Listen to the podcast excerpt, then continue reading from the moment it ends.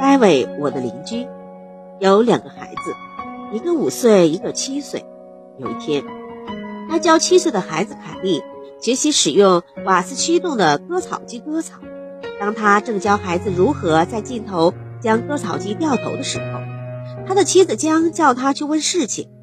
当戴维转身回答问题时，凯莉已把割草机推到了草坪边的花圃上，所过之处。大约两尺宽的花圃，一条被夷为了平地。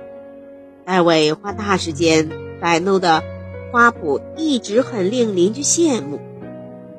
当他回头发现事情时候，开始失控。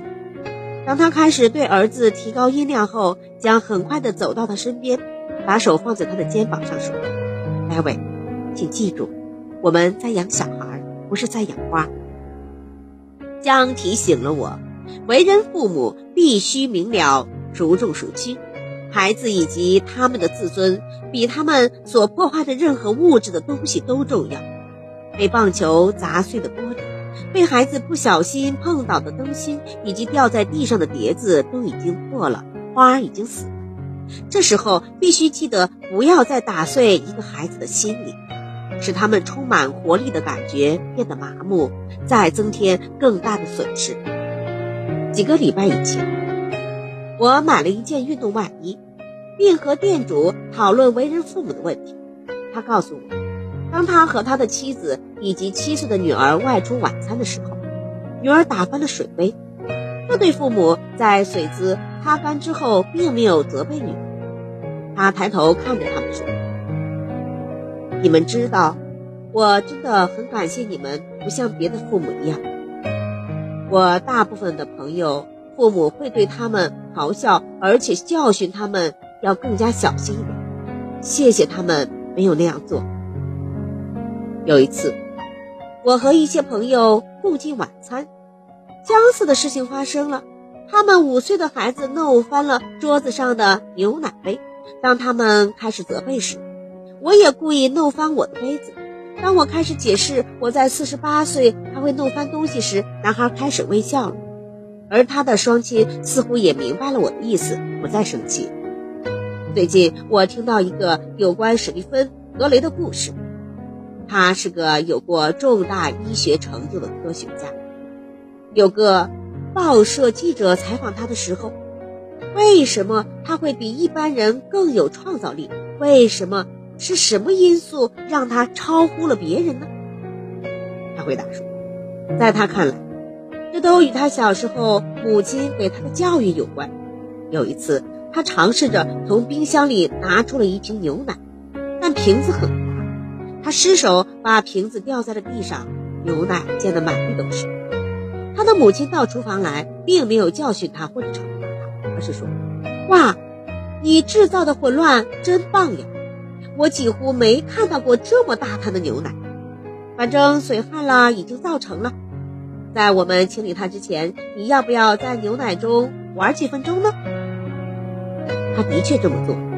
几分钟后，他的母亲说：“你要知道，每次制造这样的混乱时，最后都得把它清理干净，物归原处。你想这么做吗？我们可以用一块海绵、一条毛巾或一只拖把。”你喜欢哪一种？他选择了海绵，于是他们一起清理打翻的牛奶。他的母亲又说：“你要知道，我们已经在如何有效地用两只小手拿大牛奶瓶的问题上做了失败的实验。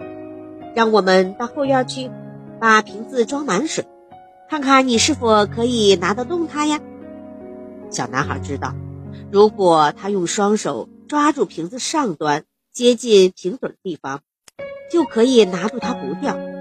这堂课真棒。这个知名的科学家说：“那一刻，他知道他不用害怕错误。除此以外，他还学到了，错误只是学习新东西的机会。科学实验也是如此呀。即使实验失败，我们还是会从中学到有价值的东西。如果每个人的父母都跟他的母亲反应一样。”那不是很好吗？几年前，保罗·罗威曾经在收音机上说过这样一个故事：有几个年轻女人下班开车回家，途中出了点交通事故，撞坏了挡泥板。她在说明那辆车是出厂才几天的新车时，边说边掉泪。她回家怎么向丈夫解释呢？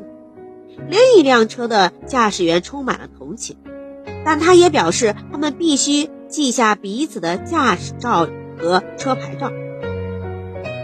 当这年轻女人从大大的棕色信封中取出需要的文件时，有张纸掉了出来，上面写着她丈夫的笔记：“如果出了事，记住，亲爱的，我爱的是你，不是车。”